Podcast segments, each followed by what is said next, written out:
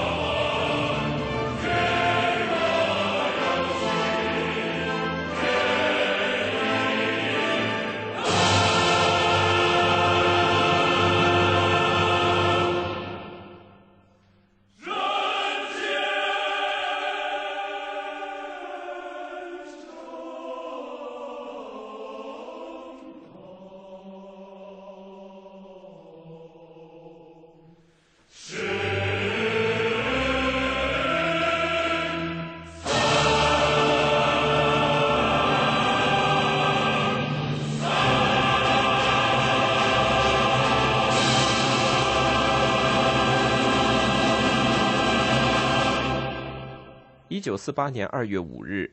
美国大使斯图雷登向美国国务卿评论了国民党政府发出的谴责。该谴责称，最近一系列的国内动乱系共产党的精心策划。在报告中，斯图雷登称，共产党参与其中的问题基本上是纯理论上的。共产党当然对利用学生感兴趣，但是在每个案例中，动乱的原因都是出于对政府的不满。这些不满源于他自身管理上的无能，以及他无法采取有效措施安抚不满情绪。非官方的中方消息源在研究中国共产党涉入学生运动问题时，无一例外地得出了与斯图雷登大使相似的结论。以下文字都写于1948年4月到9月。一篇较为保守的评论出现在5月27日的《立报》上。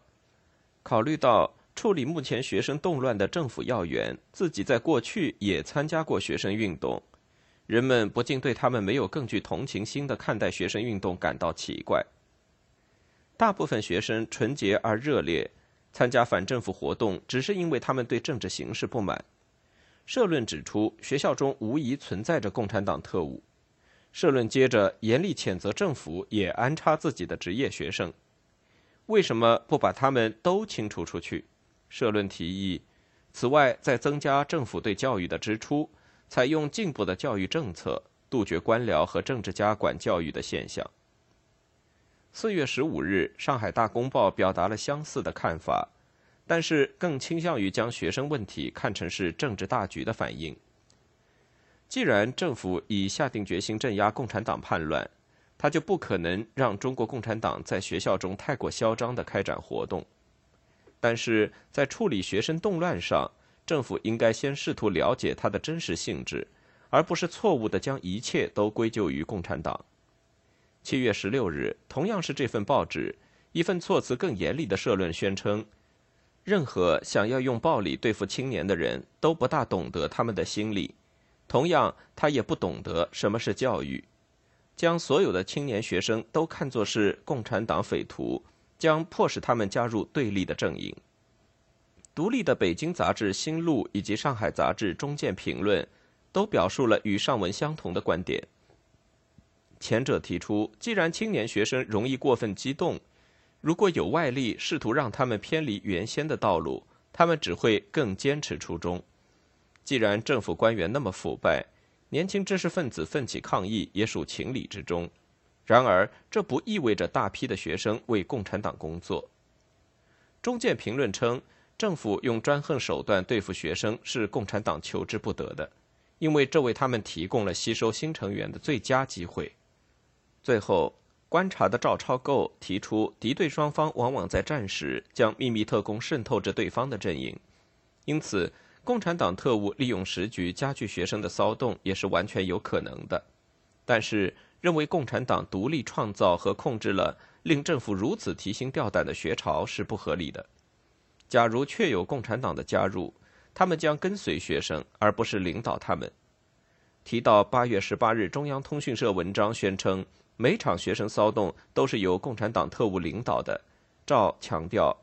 人们想知道，在政治和学术领导人都无法驾驭学生的时候，在艰难条件下工作的敌方特务怎么可能对学生施加如此巨大的领导作用？从这些观点中得出的一点共识是。共产党骨干不像一些宣传中所说的那样对学生抗议运动负有责任。几条有据可查的间接证据也证实了该结论，比如1947年5月和1948年夏末，政府最终释放了绝大多数在上海被捕的、被怀疑为共产党特务的学生活跃分子。但凡有任何证据，政府肯定会起诉他们，或将他们按所控告的罪名定罪。我们只能认为，要么在学生运动达到最高点时，上海学校的共产党特务寥寥无几；要么大多数特务以众多学生活跃分子做掩护，藏得很深。这并不说明共产党对学生运动没有影响，只是他们的主要影响在一个不同的层面。不幸的是，又一次的仅有间接证据作为佐证，其中对三名年轻人的审讯提供了这样一个证据。这三名年轻被控告受共产党指使，在浙江大学阴谋煽动学生骚动。一九四七年十月二十五日晚，国立浙江大学学生自治联合会主席于子三被捕，同时被捕的还有一名同窗和两个最近从大学毕业的朋友。对他们的正式指控是，通过跟踪一个商业桃园，在经济上资助共产党叛乱，以及通过密谋控制学生自治联合会。来煽动大学内的学生示威。该事件转而引起轰动，是因为于在狱中被审问时，据说是自杀。其他三人被确认罪名成立，各被判处七年监禁。在定罪后，这些年轻人被官方称为有罪的共匪。被控告资助共产党的学生很少受到公审，但是这一次却设置了公审环节。报界相当详细报道了审判程序，证明被告人有罪的最重要的证据之一是死去学生按了手印但没有签字的供认书，以及其中一位被告一份相似的未签字的承认控告的声明。法庭被告知他当时拒绝签字。在庭前证词中，三个被告否认了所有他们在共产党指使下行动的控告。根据他们的证词和辩方律师的陈述。这几个年轻人都是新潮社的成员，新潮社与共产党的一个社团重名，但与他没有任何关系。该社团于1945年在浙江大学成立，到1947年11月，成员有17人，所有人都是农学院农艺系的学生。17个成员中的13位最近毕业，住在七所不同的城市和台湾。不过，该社团每一位成员被要求将每月收入的百分之五贡献出来，作为运作桃园的基金。学生们尝试培养一些新栽种的三到四年内不会结果的桃树。社团还发行一份只包含农业文章的强报，该强报在大学已注册。学生与共产党唯一实质的联系是他们被捕时搜出的书和小册子。他们承认小册子在社团成员中流通，学生们被要求学习完书目列举的阅读材料后写报告。有的书目以及学生拥有的资料是共产党出版的。被告强调，所有的资料来自政府认同的合法书店。有的书购自重庆。指控称，被告采用共产党人的学习方法，也就是读完相关资料后写报告。被告在为自己辩护时回答：“没有人看过这些报告。社团的学习事实上基于一篇题为《学习哲学的问题》的文章，该文章发表于一份与共产党无关的学术杂志上。假定学生的陈述可以姑且信之，该案件也许提供了一幅比法庭裁定更真实的画面，显示了共产党对学生影响的性质。似乎很有可能年轻人出于对共产党的阅读材料感兴趣，而不是因为在共产党的领导下密谋任何行动而受到惩罚。根据一位浙江大学前学生的回忆，二十世纪三十年代，该校确实存在着一个共产党政治小组。这样的组织在一九四七年同样也应该存在。另外，地下共产党员确实试图在学生中传播阅读材料。但是，于子三案出示的证据中，没有一个显示被告实际上是秘密特务。加诸他们的宣判也不支持这一点，考虑到正式控告的严重性，这些年轻人本来应该被判死刑，而不用大费周章的公审。当局将该案例公开，似乎是想起到杀一儆百的作用，但此举看上去不像是要彻底切断浙江大学农学系与共产党之间的一切秘密联系。然而，证据的确显示，学生对共产党这个执政备选项非常感兴趣，以至于明明知道被发现后果不妙，当时人人都知道这一点，还在继续学习相关知识。国民党领导不信任学生运动有一定道理，但是错在原因。学生抗议活动与延安广播或共产党报纸口径常常一致，很显然。更多的是因为共产党出于政治敏感，表达了对学生反政府、反内战活动的支持，而不是共产党影响了这些运动。另外，内战本身使得学生阶层内部对国共冲突的升级和共产党反对者的性质产生了好奇，信息的匮乏更加增长了这种好奇。然而，就是在这些较为公开的互动层面。对公认问题的共同关注，对执政党被选向共产党的好奇，共产党也许在此时对学生施加了最大的影响。国民党领导坚持声称，并且显然相信，一个小而具有战略意义的共产党骨干小组对学生的抗议负有责任，因此他们从来不严肃地试图解释为什么如此多的学生参加了抗议。假如政府这样做的话，他将能理解为什么他的青年工作者无法获得大众追随，无法让大众拥护战争和国民党。学生的不满特别聚焦在几个方面，抗议之激烈似乎都应该事出有因。学生阶层的高度政治性植根于中国学生的近期经验，除此以外，还源于学者不仅精于学，而且专于事的传统角色。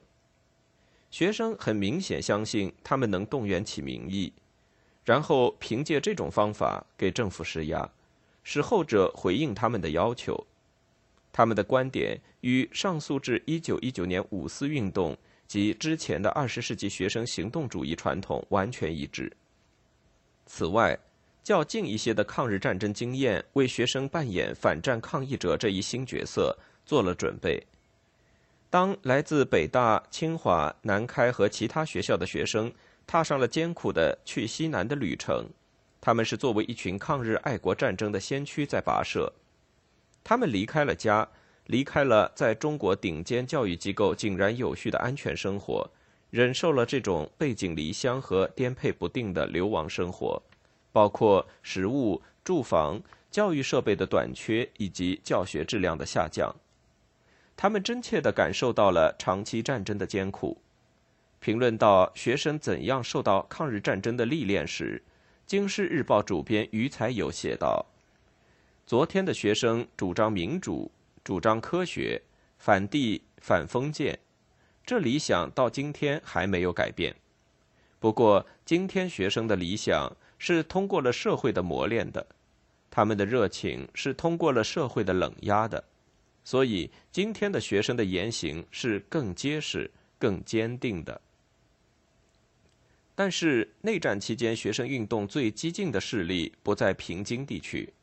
那里主要的学术机构已经随着政府迁到了西南部，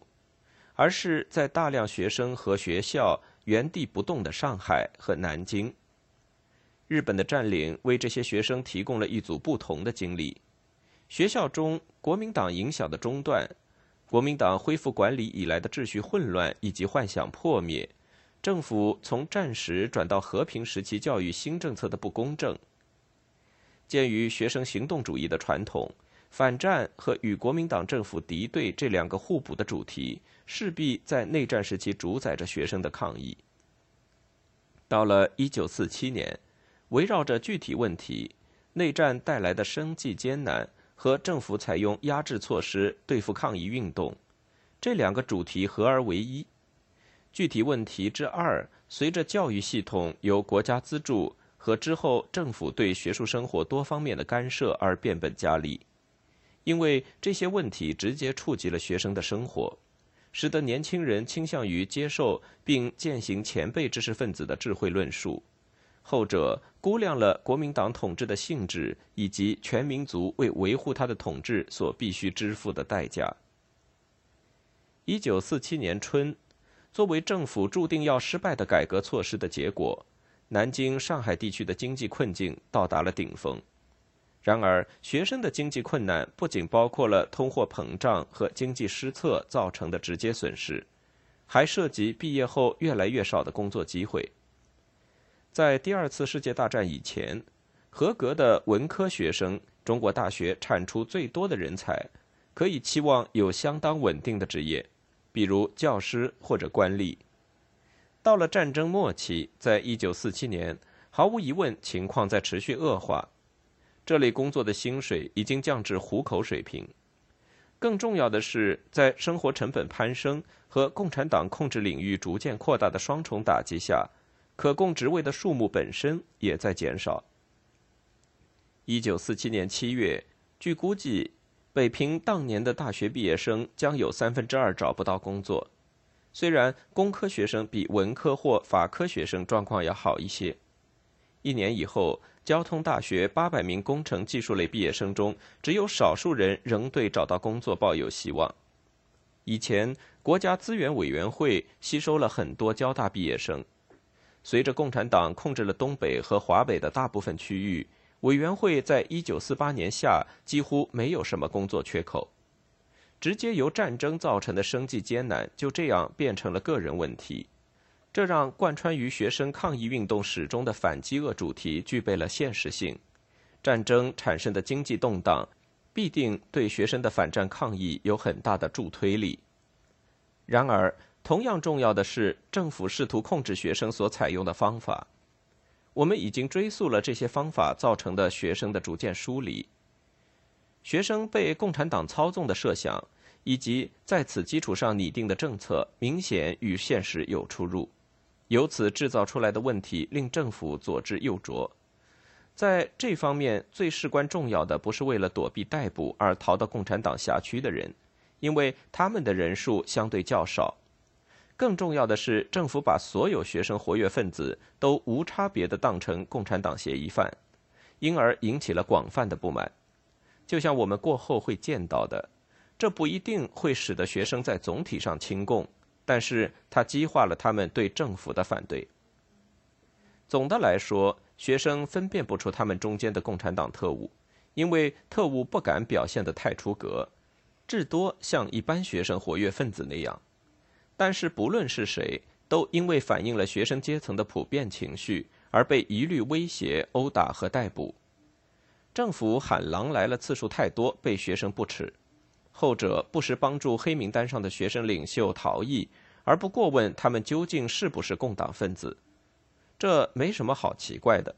因此，政府在与学生打交道时犯下的致命错误之一，是相信只要把他们当中的共产党煽动者除去，学生的抗议运动就会平息。政府平息学生骚动的努力的失败，是因为他拒不承认关于学生抗议运动的一些事实：学生抗议运动是自发的。让学生变得激进的是内战本身和政府的压制对策。在运动中最活跃的学生，与国民党的青年工作者不一样，是真正的学生领袖。他们的表率作用体现在行动主义和智能方面，代表了普遍的对战争的厌恶和对国民党的不满。虽然学生和政府之间的鸿沟加深，除了一些表面的现象。学生并没有显示出对哪一个政党更为青睐，比如从学生运动的措辞中就看不出学生对中国共产党的态度。这个被禁话题文献资料的缺少是可以理解的。但是如果要试图估计共产党事实上在学生中拥有多少支持，以及学生与政府的对抗多大程度上反映了他们政治上改投共产党的意愿，这个问题就会变得至为重要。毛泽东毕竟在一九四七年五月示威的几个月后提到，中国共产党已经在国民党统治区，在国民党控制的大城市也得到了广大人民群众的拥护。这是相当准确的评价，还是亦或毛不以为意的用了一点修辞？各类报告各执一词，表明这个问题甚至对当时的外国观察者来说也是一个难题。然而，1948年进行的两次学生民意调查呈现了惊人相似的结论。这两份调查中，一份于12月13日上海大学完成，参加调查的有约一千名学生和教师。没有材料表明这些受调查者是如何选出。以及进行调查的是什么人？调查结果发表在一份国民党报纸《东南日报》上。对于国共争端的问题，大家的反应是：百分之十五点九的人赞成把反共战争进行到底，百分之七十二的人赞成成立联合政府，百分之八点四的人认为中国应该分治，百分之三点七赞成共产党一党专政。另一个更加系统的。对在美中国留学生实行的民意调查显示了相似的结果。该调查由北美中国学生基督教联合会发起，在一九四八年三月和四月进行。调查者向当时在美国不同大学的中国学生发出了两千三百份问卷，收回问卷七百一十四份。在寄回问卷的学生中，百分之四十八在一九四七年秋或以后来到美国。百分之三十三在一九四四到一九四七年间来到美国。他们对问卷中八个问题的五个的回答如下所示：问题一，你认为中国的土地制度应该作何改变？百分之二点四没有回答，百分之三十三认为耕作者所有，百分之四十六点五同意成立合作农场，百分之九点八回答成立集体农场。百分之六点六认为没有变化，其他有百分之二点一。问题二：什么是实现中国工业化的最佳途径？百分之一点四没有回答，百分之六点八认为轻重工业以及公用事业国有化，百分之五十一点五认为重工业和公用事业国有化，百分之四点九认为轻工业以及公用事业私有化。百分之十点八认为公私合营轻重工业和公用事业，百分之十四点二认为公私合营重工业和公用事业，百分之零点九认为采用合作制重工业和公用事业国有化，百分之九点五同意合作制。问题三：我认为中国的和平必须经什么方法获得？百分之一点八没有答案，百分之十八认为国民政府剿灭共产党。百分之五十一点一认为建立包括共产党、民盟、其他政党和无党派人士在内的联合政府，百分之十七点九的人认为采用联邦制，百分之三点二认为将国家分割成独立的区域，百分之二点七认为共产党一党专政，百分之一点一认为让联合国仲裁，百分之四点二选择其他。问题四：中国自由派当前应该怎么做？百分之三点九没有回答，百分之十五点三认为以个人身份加入国民政府，百分之三认为以个人身份同共产党合作，百分之十九点五认为建立一个新政党与政府合作，百分之四点四认为建立一个新政党与共产党合作，百分之三十九点七认为成立一个新政党采取独立的政治路线，百分之九点九认为不采取政治行动，百分之四点五选择其他。问题五：你认为最近中国举行的选举和宪法的颁布，表示国家真正向民主政府方向前进吗？百分之一点七的人没有答案，百分之十八点九选择是，百分之四十九认为不是，百分之三十一认为未必。虽然这两个调查是在不同条件下完成的，结果却惊人的相似。看好在中国成立共产党政府的学生比例，在上海的调查中占百分之三点七，在美国的调查中占百分之二点七。政治立场的另一个极端，支持政府剿共战争的分别占百分之十五点九和百分之十八。在上海的调查中，百分之七十二的学生支持联合政府，比美国调查的百分之五十一点一略高。该差距可以部分的这样解释：后一个调查给了不向任何一党靠拢的人们更多样的选择。这些调查结果与内战期间学生运动的主题不谋而合，对内战的反对以积极的形式出现，希望国民党和共产党走到一起，建立联合政府。学生的要求是不经过战场上的军事比拼就可以结束战争，这个要求所带来的政治后果，按照他们的理解，显然是他们愿意接受的。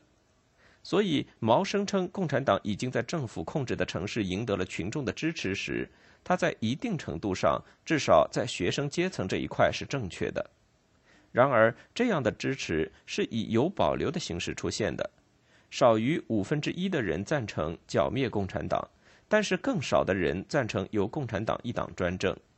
共产党对学生潜在的保留似乎是有道理的，因为学生对他们的支持也是有保留的。另一方面，以上的这些微妙之处是政府领导人无法认识或不愿意接受的。他们的想法有一点是基本正确的。学生总体上来说，在意识形态上还没有受共产党信条掌控。他们的失误更直接的源自他们拒绝承认大众普遍要求和平和政治改革这一现实。不能把这一失败归咎于举止过激或目光短浅的属下。官方对学生抗议的处理办法，从形式到内容，都应该由南京的中央政府和蒋介石本人负责。政府在处理学生运动上的不妥协，还表明一种更为广泛的战略。这一战略似乎在把国民党的公众支持减到最小。而此时，用毛的话说，共产党正在不遗余力地建立由绝大多数人口组成的最广泛的统一战线。由于奉行全有或全无做法，政府拒绝了剩余的一点支持。即学生和其他人士也愿意支持国民党作为联合政府的候选成员。另一方面，共产党并不要求忠贞不二的支持，因而得以利用人们对他们的好感。统一战线的政策收到了很好的效果，而此时国民党正在挥霍属于他们的那份公众支持。